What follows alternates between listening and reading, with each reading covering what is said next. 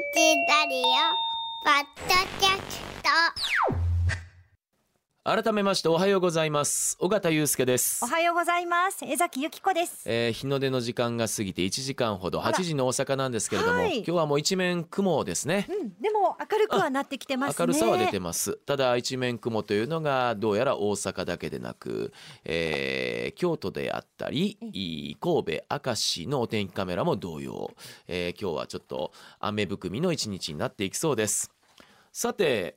えー今年は十二支干支でいうところの辰年です、はい。ね、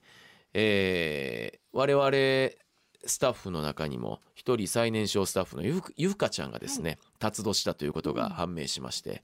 えー同じ家族とかに辰年の人が3人以上いるといいことがあるんですよって、えーおはぽそのスタッフは一人だけです。はい。ゆうかちゃんのところは家族で3人いるらしいんねですけど。親戚も含めてね。辰年ビンゴなんですけれども、さあそこで辰の落とし子も注目されてます。あの年賀状の当選番号の発表がありましたけれども昨日見てると改めて辰の落とし子モチーフの年賀状も多いなって思いましたね。ああ、うん。本当ですね、うん、あのイラスストとかとかね、はい。えーまあそんな感じなんですけれどもあのーですから年始の各紙も辰の落とし子を大きく取り上げてましたよ。さあその中で辰の落とし子を研究している上智大学理工学部物質生命理工学科准教授川口真理さんがですね辰の落とし子は面白すぎる生き物ですとおっしゃってるんです。はい今朝は辰の落とし子の面白さを伺います川口さんおはようございおはようごますざいますおはようございます。お待たせいたしましたよろしくお願いしよろますしくお願いしますよろしくお願いします。オンラインでつながってますがえーっと今画像の後ろにホワイトボードだったりいろんなあのものが書かれて貼ってあったりするんですが今どちらからですか？今研究室です。もうすでにこのお時間から研究室にこもってらっしゃるあいや普段はこんなああ 今日はじゃこのラジオのためにあ来てくださったんですね。ありがとうございます。えー早速ですが川口さんね。辰のはい。落とし子の見た目。確かに竜のようですが水族館にいると辰の落とし子の水槽がいまして魚なんでしょうか。んでまたなぜあの辰というか竜のような形なんでしょうか。すみません。いきなり質問攻めですまずはい。魚でいいんですか、はい魚です。えっとエラがあってあ。ヒレもあってそれなので魚らしい特徴をちゃんと持ってるので魚の一種になります。魚の一種、うん、それでえっともう一個が竜のような形っていうのが、多分あの鎧みたいにゴツゴツしてる体つきが竜を連想させるんだと思うんですけど。ああの鎧みたいになってる部分は魚だとみんほほとんどの魚が持ってる鱗があると思うんですけど、はい。辰の年の鱗がなくって代わりに鱗が変形してあのゴツゴツした硬い部分を作り出していてであのかたえっ、とあれこ骨盤って骨の板って書くんですけど、はい。それが結構硬いので鉄敵とかにパクッと食べられちゃったとしても結構硬くて食べられずに吐き出してくれたりするんでそれでタスの落とし子側としては助かるっていうような意味合いがあります。あ、あの触ったことないんですけれども、やっぱりあれ見た目通りにちょっと硬い皮膚感なんですね。じゃはい、あ。ああのちなみに川口さんはこのタツノオトシゴの体を撫でたり触ったりしたことはあるんですか？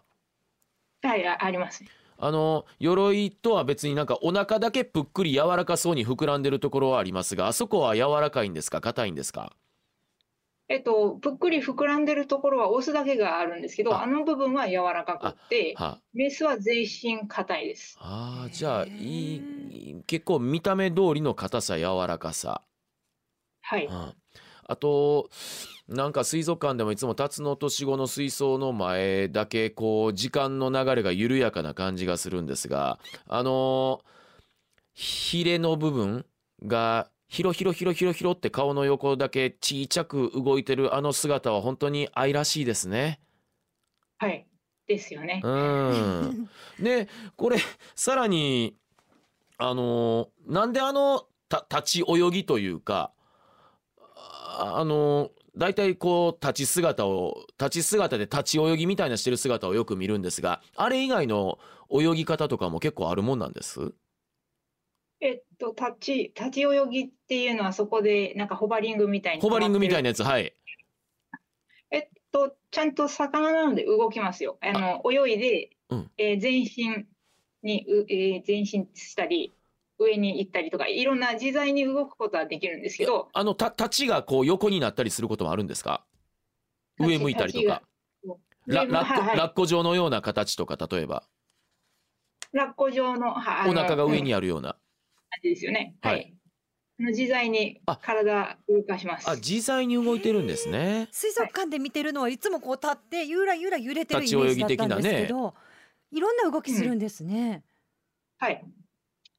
でもどうですか？大体例えばパーセンテージでいうとあの立ち泳ぎが何割ぐらいもう大体我々が目にす目にするのがあの形が多いと思うんですけども、えっと、多分あまり動かないのは間違いないので、そんなにそあの魚みたいに常、えっと、マグロみたいに常に動き回ってるっていうよりは、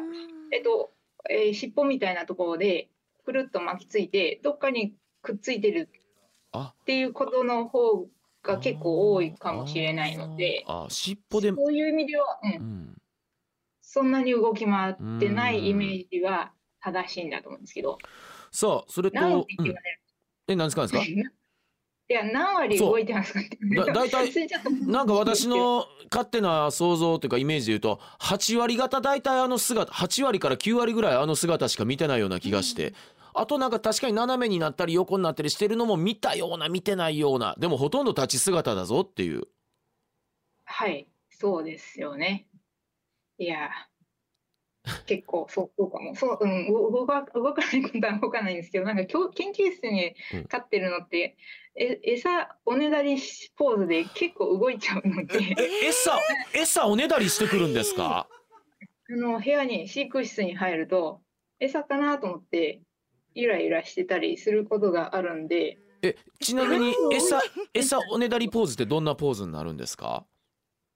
あの水水槽の前面の方に寄ってきて上の方とかあうん頭を上に水面向けてつまりえ餌は上からやってくるから、はい。餌かな餌かなみたいな感じで頭をこう上に上げてたりします。可愛くて仕方がないでしょ。可愛いですね。う はあそんなポーズもするんやねさああのタツノオトシゴですが、えー世界で46種類確認されているそうなんですがうん大きさだったり見た目とか例えばこんなキャラクターが立ったタツノオトシゴがいるんだなどあればちょっといろいろ教えていただきたいんですが。キャラクターだったと言われるとちょっとそその大体がみんなあの皆さんが想像する通りのザ・タツノオトシゴ型みたいな感じなんですけどはい時々そのトゲがすごい目立ってるものがいたりとかあと模様がシマシマウマみたいにシマシマしてたりとかああそんなぐらいですかねキャラが立ってそうなのは。大きさはどうですか？大きさは種類によって結構違ってまして、うん。大人で、えー、と2センチぐらいまでにしかならないすごい小さい、あ。えー、タツノオトシゴのグループがいるんですけど、はあ。それピグミーシーホースって呼ばれるもので、ピグミーシーホース。はい、でそれ以外の、えー3センチ以上ぐらいから、えー最大だと、えー30センチを超えるようなあ。種類までいますね。うわ2センチから30センチ以上って30センチ。なかなかの幅があります。ね。逆に2センチとかは見たことないんじゃないかっていう水族館ベースで言うとね、まあ、もしかしたら水族館映えしないっていうのもあるのかもしれませんが。ちょっとだけ今確認していいですか？はい、ピグミーシーホースっておっしゃいましたよねはい、タツノオトシゴって英語でシーホースですか？はい、なんかおかしくないですか？だって馬でしょホースって。はい。海のあ。馬でしょ？たあのシーホースの方が多分うん。多い、う馬と馬って言われる方が多いと思うんですけど、英語でシーホースだし、うん。中国語で書くと海馬、あの海の馬って書くので、はい。なタイプの方が多分世界的にはおゆえーとメジャーで、ねえ。発を連想する方が日本こと独特な感じかもしれない。なんか立つからまた離れていってるなと思ってね、シーホース馬でいうと。まあ確かに馬っぽいこう首から上の形ではあるんですけれどもね、あ日本がその立つ寄りなんですねじゃあ。はい、うん。でえっと今日はうんあのいろいろと辰の落とし子に関して伺っていくんですが辰の落とし子という生き物にとって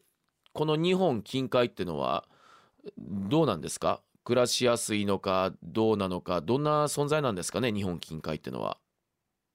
日本近海はあの夏の年子のそもそものルーツが、うん、えーと、インド太平洋って考えられてるんでそのと現在でも東南アジアとかオセアニア周辺がすごくいっぱいいろんな辰の年子の種類豊富に見られる場所で、うん、その、まあ、日本もちょっと片足突っ込んでるじゃないですけど比較的そこに近いのであの、えっ、ー、と、タツノオトシゴの仲間って、タツノオトシゴ属って言うんですけど、その魚がいっぱい見られる国の一つではあるので、世界的にも、あの、自慢してもいいんじゃないかなと、個人的には思ってるんですけど、うん、でそそういう意味では、タツノオトシゴにとっても、あの、貴重な生息地にはなってるっていう感じですね。タツノオトシゴを何らかの形で一般の人間がパッと海とかで手に入れることってできる感じなんですか？そんなもんじゃないえっと、タツノオトシゴは結構カモフラージュが得意なので、ダイビングして見つけることは可能なんですけど、慣れてないと見つけられない、で見つけづらいのがあるかもしれないですね。つまり海藻と間違って気づかないとかってことですか？その中に隠れ込んでるんですよ。じゃああんまり動かない。動かないので海藻と一緒にこうちょっとゆらゆらしてるような雰囲気を醸し出すのであただの海藻かなと思ったらあいたみたいな感じになると思いますそれこそその海藻のあたりでちょっとこう網をヒュヒュヒュって振り回したらあタツノオトシゴが入ってるなんてこともありえるわけですか？かもしれない。でもこれ尻尾が長いじゃないですか。うん、この尻尾をいろんなこう岩とかちょっとしたところに巻きつけてそこでこう安定保ってるような感じなんですか？はい。うん、そうです。尻尾だいぶ長いですもんね、うん、写真見せていただいたら、はい、こんな長いもんとは私もちょっと気づいてなかったんですけれどもね、ねうん、あのさあ辰野落とし子を研究されていて、えー、面白いと思われる生態を大きく2つご紹介いただけるということなんですがまずは移動速度と移動の仕方。ちょっとどんなところが面白ポイントか教えてもらっていいですか？えっと、まず泳ぐ向きだと思うんですけど1個目の特徴が。でさっきも立ち泳ぎをしてるっておっしゃ,、おっしゃってたように普通の魚が泳ぐ体勢と90度逆向きの体勢を取ってるようなポジションになってますよね。うん、それで、えっと、あの、それなので、まあ、に人間って直立二足歩行していて、はいはい、猫とかは、あの、と、あの、泳ぐ向き、泳ぐじゃないや、歩く向きがちょっと90度違いますよね。はい。それなんで、魚界の、まあ、直立歩行、二足歩行みたいな向きっていう例えをしたらいいのか、ちょっと泳ぎ方、泳ぐ向きが違うっていうのが特徴の一つかなと思ってます。あの地上のね生き物でいうと今おっしゃったように人間は二足歩行でタツノオトシゴタイプ。で犬とか猫とか四足歩行でさ他の魚タイプでいうともしかしたら人間は進化してってこういう二足歩行になってったわけでしょ？四足から二足に。魚もあの泳ぎでいうとタツノオトシゴの方が進化系になるという見立ては仮定仮説は間違ってますか？魚がそのうちそのタツノオトシゴみたいに立ち泳ぎを始めるかって言われるとそれはちょっと違うと思って、う。ん、はい。でこの立ち泳ぎをするっていうのは一個さ泳ぐのが苦手であの尻尾が長いって言っていう話がずっと出てますけど、うん、その何かに物に捕まって、うん、で、えー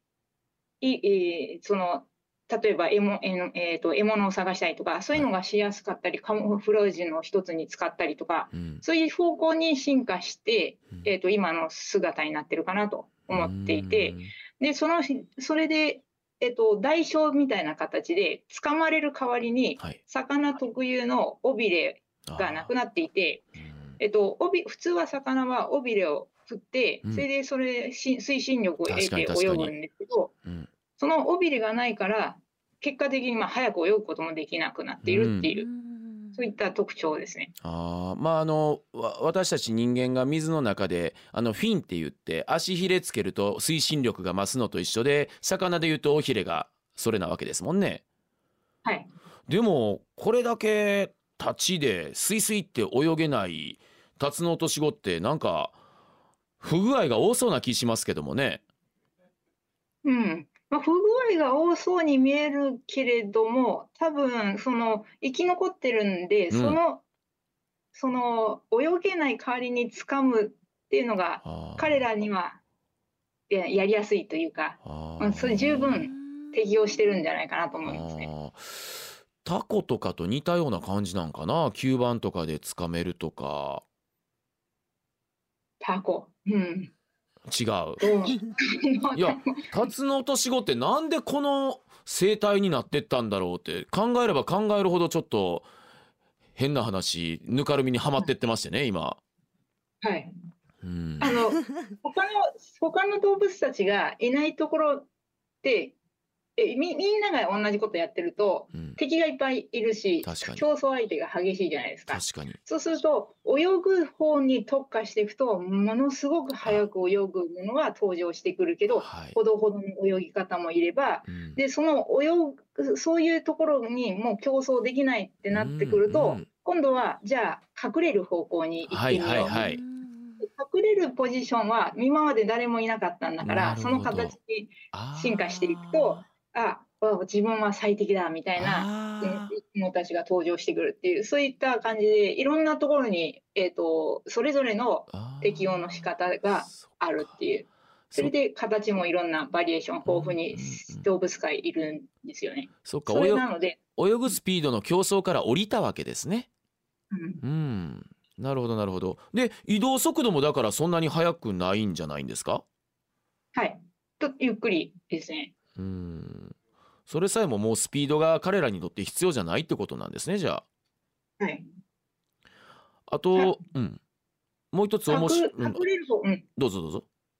はいあはい。どうか隠れる方に特化してるから、うんまあ、お素早く動かずに、ね。そそそそそうん、と。うん。十分。だから第一義が隠れるということですね。かうん。うん。うん。うんうん。この色もその隠れるっていう意味ではあれちょっと特徴がある感じですよね。はい、海底の色に近かったりとかそういうのも関係あるんですかね？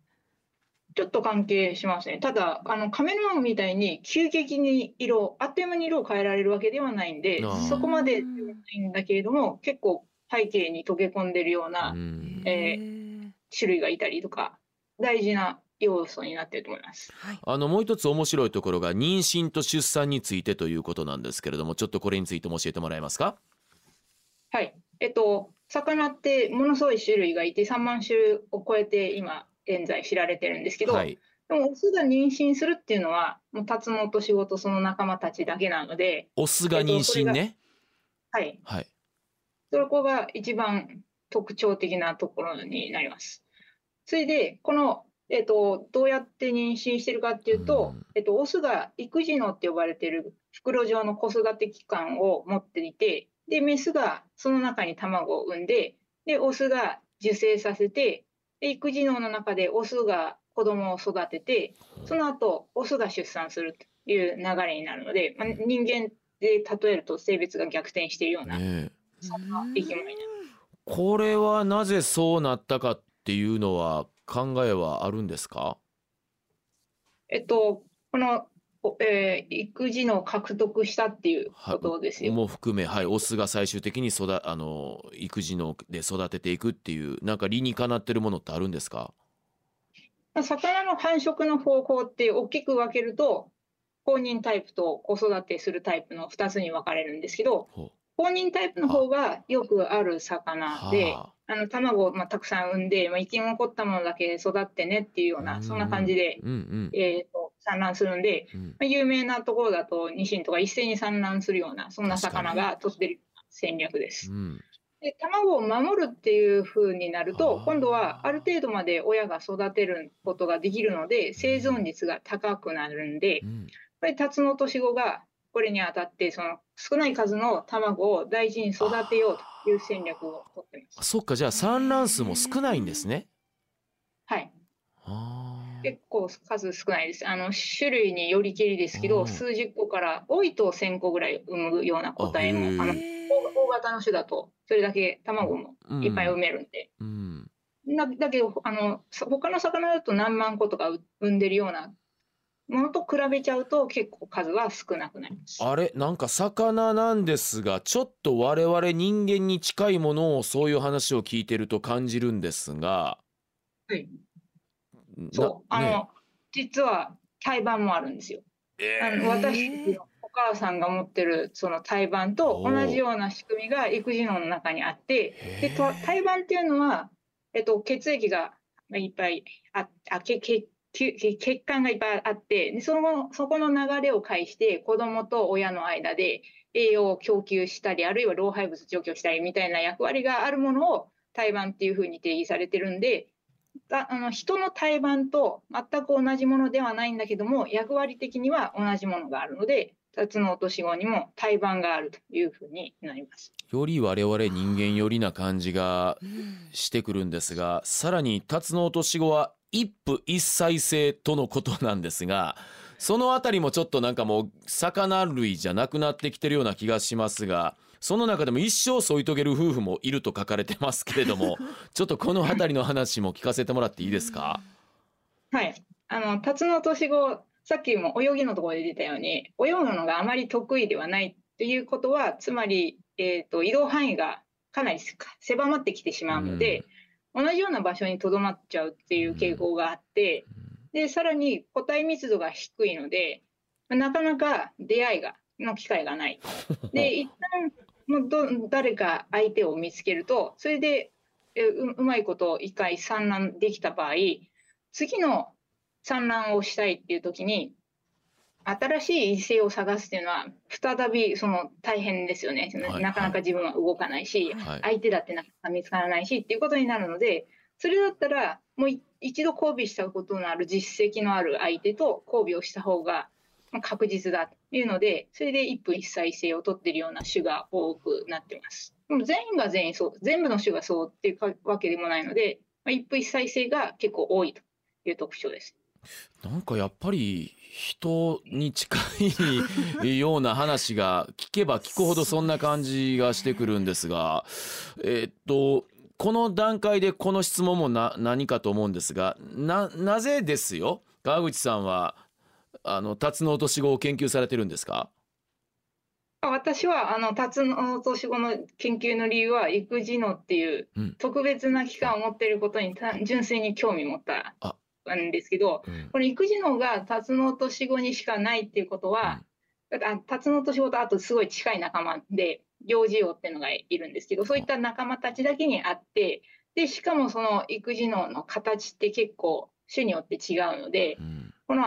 えーと、短い進化の過程で新しい器官育児のが誕生してきたっていうことなので、うん、遺伝子レベルで私は、えーと、そういったどうやって新しい器官できてくるんだろうっていうのを解析したいタイプなのでこれで育児の題材に、まあ、生物の進化ってどうやって起こってるの、みたいなことになったらいいなと思って研究進めてます。いやなんかお話伺ってると他の魚類よりも確実になんか一つ進化が上というかなんか一段階違うような気がするんですがどうです？うんあのちょっと独特な姿ともう形といい、うん、いろいろと面白いネタを提供してくれてね 独特ですよね。独特。そうその立ち姿だけでも独特やと思ってたけど話を聞けば聞くほど。面白いです、ね、いやちょっと人間寄りというかちょっとなんかカンガルーのあの感じも入ってるようなとかなんかいろんなものが自分の頭の中に出て入って まとまりがつかなくなってるんですけど、一夫多妻制とかもね。一夫一妻制ね。とかね。なんか魚類に話するようなワードじゃないですもんね。で、えーちなみに川口さんはタツノオトシゴグッズも集めてらっしゃるということなんですが、はい。どどんなものがあるんですか？タツノオトシゴグッズって。タツノオトシゴグッズは何かお置物とかマグネットとか何かしらのタツノオトシゴがデザインされてるものを見るとついつい買っちゃうっていう感じですね。結あとはうん。イラスト描くの好きなんで、あえ魚限定ですけど、うん、それで自分でタツノオトシゴのイラストの刺繍を作ったりとか、描いちゃったり。一番お気に入りのタツノオトシゴグッズは何ですか？え一番お気お持ちに入りのもので、難しいですね。うん、厳選を知ってくださいえ、えじゃあ、タツノオトシゴマグネットですね。マグネットどこに貼ってるんですか？あの、いろんな研究室にペタペタ貼るの好きなんで、タツノオトシゴマグネット集めてるんです。後ろのもしかしてホワイトボードのところにもあったりします？あ、あります、あります。確かに上の方にそれっぽい形の黄色いやつとかあるなと思ってるんですけどもあれは自作です。あ自作のグッズ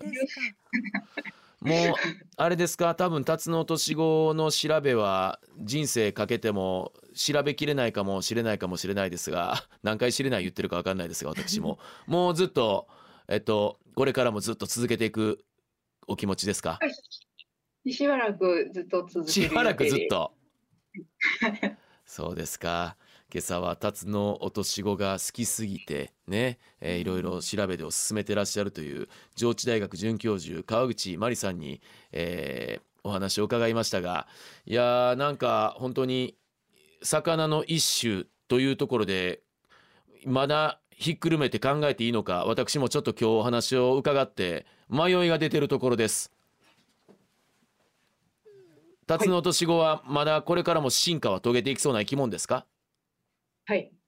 うん。進化ずっと続いてきますからね。まだ続いてるんですか？うん。わかりました、はこれからあの12年に一度辰年が来るたびに川口さんのことは思い出しますんでまた12年後お会いできて進化のね進みがあれば嬉しいなと思ってる今朝ですあの川口さんどうもありがとうございましありがとうござたいましたはい。ありがとうございました。